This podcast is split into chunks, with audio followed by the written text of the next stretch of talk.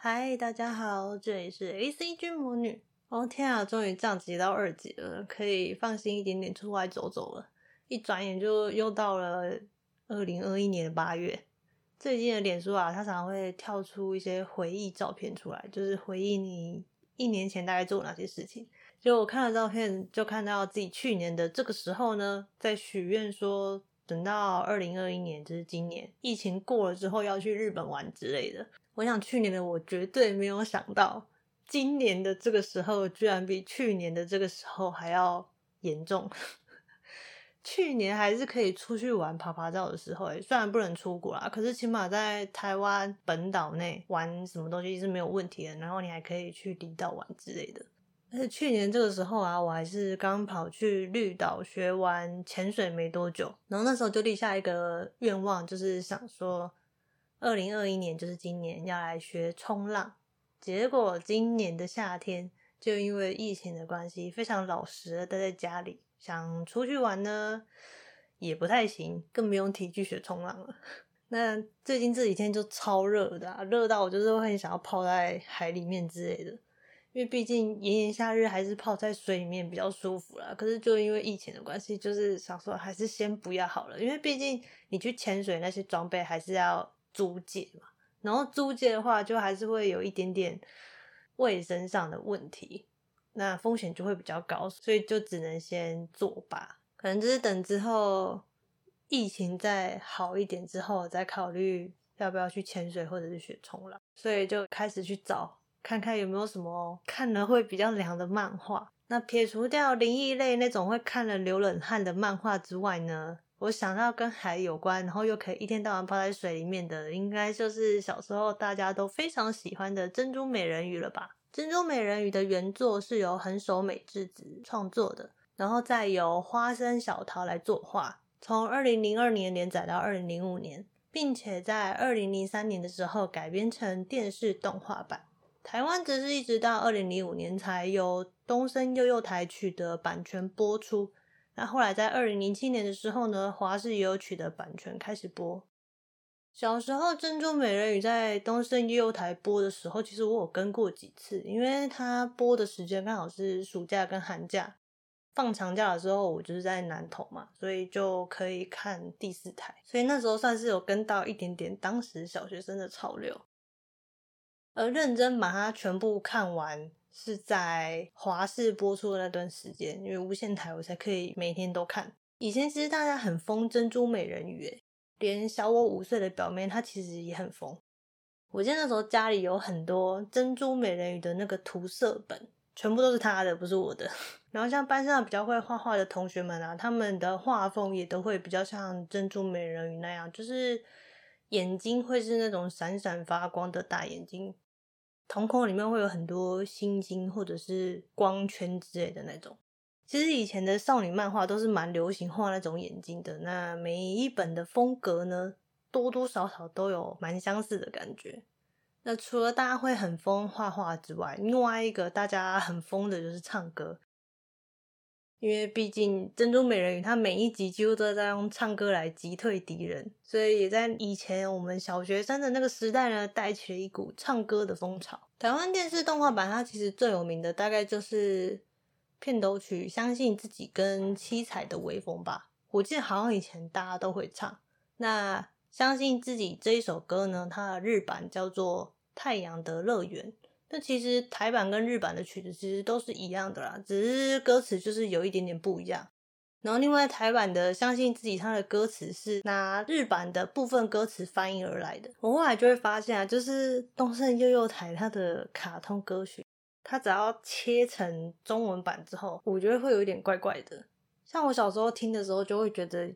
有点卡卡的，因为像无线台的卡通，像什么台式、华式或者是中式之类的。他们的卡通播的歌曲都还是以原本的日文歌曲为主，然后东森幼台那种卡通台的，他们就比较偏向是会把片头曲改成中文版。可是也因为这样啊，才让珍珠美人鱼的歌就是超级红，因为毕竟在台湾大家还是都说中文为主，所以你用中文版的那种片头曲的话，让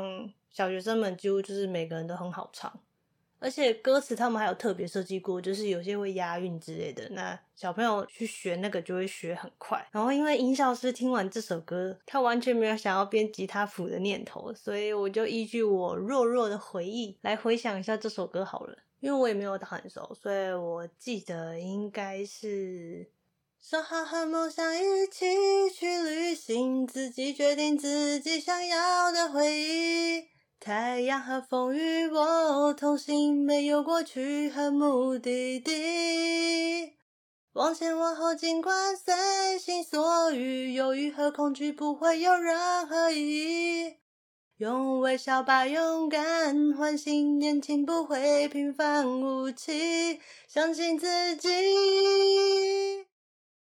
珍珠美人鱼是叙述在海洋中住着所谓的人鱼族，而且还有依据他们不同的海域有不同的国家，分别为北太平洋、南太平洋、北大西洋、南大西洋、北极海、南极海以及印度洋这七个美人鱼国度。那每一个美人鱼王国呢，都有一个美人鱼公主，每一位美人鱼公主都有一颗自己的珍珠。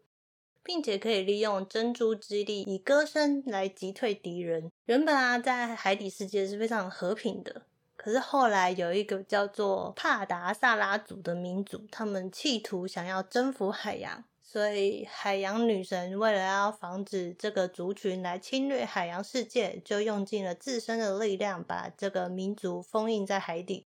结果某天有人就去解开了这个民族的封印，那被关在海底这么久时间的帕达萨拉族的王子凯特呢，他就制造了很多的海妖，跑去各大洋捕捉美人鱼，并且取得他们的珍珠，想要用珍珠之力来夺回海洋的控制权。而北太平洋的美人鱼公主叫做七海露亚，她在七年前呢，为了要救活一个小男孩，所以她就把她自己的珍珠给了那个男孩。结果七年之后，因为美人鱼的成年仪式需要用到自己的珍珠，所以他就带着另外一位美人鱼上陆地，一边经营澡堂，一边找寻自己的珍珠。那跟着露雅公主一起来陆地的，除了美人鱼妮可之外呢，还有另外一只企鹅，叫做小波。我其实蛮喜欢小波的，因为它长得很可爱。它原本是守护美人鱼公主的海之神兽。结果有一次不小心就是失职，让那个封印的钥匙被坏人拿走，所以他就受到惩罚，变成了一只企鹅。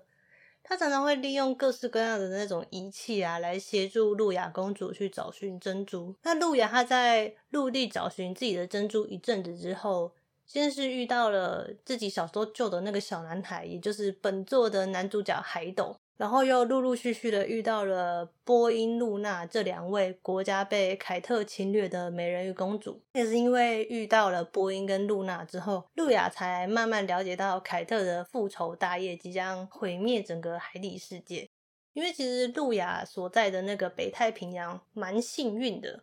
她没有被侵略到，然后其他有些国度就已经被凯特侵略并摧毁了，这样子。于是露亚呢，听完了波跟丽娜的遭遇之后，他就联合其他没有被抓的人鱼公主们一起去凯特那边，要救出那些被抓走的公主。结果去了之后，才发现原来印度洋的人鱼公主就是沙罗，她因为感情因素的关系，所以就憎恨人类，不但跑去解开凯特那个民族的封印，还协助他做很多事情，想要让世界毁灭之类的。呃，除此之外，他们还意外得知就是海斗，就是凯特的双胞胎弟弟。那凯特他为了要得到更多他们帕达萨拉族的力量来做最后的决斗，所以他就跑去陆地上面把海斗抓走了，来吸取海斗的力量。为了要救出海斗和叫醒执迷不悟的沙罗呢，露亚和其他人鱼公主，他们就一起跑去凯特的城堡里面找他们。在最后的大混战之后，沙罗其实就已经了解了事情的真相，不再憎恨人类，然后还跟着其他的人鱼公主一起用七彩珍珠之力唤醒了海洋女神，甚至最后还牺牲自己来封印帕达萨拉族的黑暗。而凯特也在这个时候就是感受到沙罗对他的爱，所以讲出了自己长久以来被封印在深海底的那种孤单跟寂寞。最后沙罗跟凯特他们就一起埋葬在海底，那灵魂也就回归海洋的拥抱了，而海洋世界也迎来了久违的和平。除了露亚、波音跟露娜他们回到陆地之外，其他的人鱼公主则是各自回归各自的国度去重建家园。而男主角海斗呢，回到陆地之后，则是跑去报名夏威夷的冲浪比赛，想说就是发展自己的志向。结果就在大家以为一切都风平浪静、非常顺遂的时候，露亚她就在海底又听到了一股邪恶的声音。然后也在这个同时，国外就传来海斗在夏威夷比赛冲浪之中落海失踪的消息。那露亚听到这个就非常伤心跟难过。有一次她在睡觉的时候，她的意识就回到了美人鱼的殿堂，然后也在那个殿堂那边见到沙罗的灵魂。那沙罗就告诉露亚说，其实。印度洋的新人鱼公主要准备诞生了，所以要四处收集光珠来凝结成新的珍珠，让新的人鱼公主可以顺利的诞生。结果他讲到一半，就露亚听的那个邪恶的声音就跑出来，把那些光珠全部都抢走了。也就因为这样，才开启了第二季美人鱼公主们对抗新邪恶势力、收集各种光珠的故事。以前其实我还没有像我妹那样那么爱珍珠美人鱼。有可能是因为首播在东森悠悠台的关系吧，所以我看的时间点跟我同学他们就不太一样。因为我回屏东之后就没得看了，然后我同学他们还在看，虽然他们很常会跟我讲说这礼拜演了什么，可是听的跟看的还是有一点落差啦，所以就比较没有那么有参与感。然后等到我自己在华视看的时候，其实珍珠美人鱼已经 红一段时间了。我妹比我还常看，是因为她假日还蛮常会跟着我舅妈回娘家的，所以就比我还常看到。那时候珍珠美人鱼出最多的周边，应该是珍珠项链跟那个他们变身唱歌的那个麦克风吧。我同学好像有买一支啊，可是那款周边对我来讲，就是按下按钮会有他们唱的歌，或者是其他音效出现，没有太多其他的作用，所以对。小时候的我来讲，吸引力很小，我还是会比较喜欢什么战斗陀螺或者是四驱车、弹珠超人之类那种，就是可以实际对打操作的那种玩具。所以看到我同学买那个，其实没有太多羡慕的感觉。倒是画画部分，我就会比较羡慕班上有几个超会画。少女漫画的同学，他们都可以随手画，就画出那个少女漫画会出现的那种水汪汪大眼，我画不出来。就是我怎么画都会觉得很怪，而且后来就发现，其实我很不擅长那种非常华丽的画法。我自己会比较喜欢画轮廓啊、关节，或者是设计一些比较。不一样的 logo 之类的，就是没有那么热衷在画眼睛、瞳孔跟发型那一块。那另外歌曲的部分啊，除了前面讲的主题曲大家很熟之外，我很后来才发现，原来大家都会觉得反派的歌比较好听呢。像是黑暗姐妹花唱的那首《黑暗的巴洛克》，我跑去听了一下它的日版跟台版，诶，台版的和声真的是蛮厉害的。因为台版的和声它是一高一低的和，所以你可以很明显的听出两个人声线是可以 match。日版比较可惜的点是，他们不是一高一低，比较像是同性质的歌声，一个就是比较再尖一点点，然后另外一个比较不尖一点点这样子而已，可能没有那么大的分别性。可是其实两个都蛮好听的啦。然后后来因为太多歌我都不记得了，所以。为了要想起那些歌，我就去 YouTube 上面把《珍珠美人鱼》的歌曲都找来听完了一遍。我后来可以大概知道为什么长大之后大家比较喜欢反派的歌了，因为其实主题曲的风格啊，它比较像是儿童会买单的类型，而且中文版的主题曲，它又为了要让小朋友更好唱，所以它的字词那些还会额外再押韵之类的。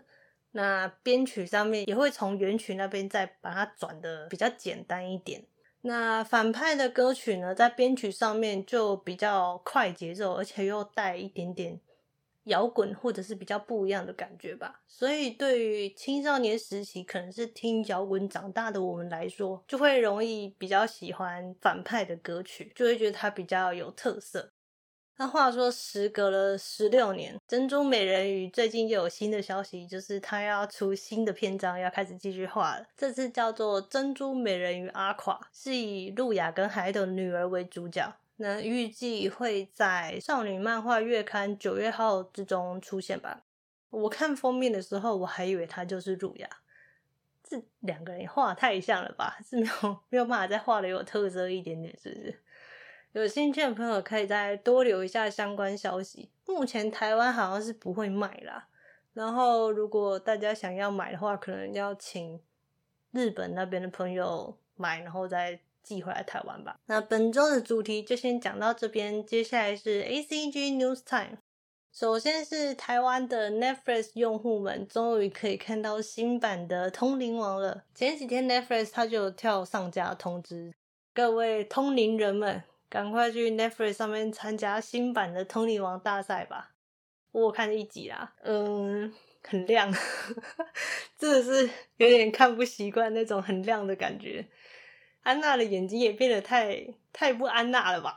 这不是我认识的安娜。那第二个呢，其实也是动画的消息。就是巫师的前传动画电影，叫做《猎魔士狼之噩梦》，预定要在八月二十三号在台湾的 Netflix 上面上架了。这部前传的动画电影主要就是在描述杰洛特老师 Vesemir 的传奇故事。那喜欢 Witcher 故事的千万不要错过哦。最后，因应一下疫情降级，来跟大家稍微讲一些动漫实体店面或者是展览的消息，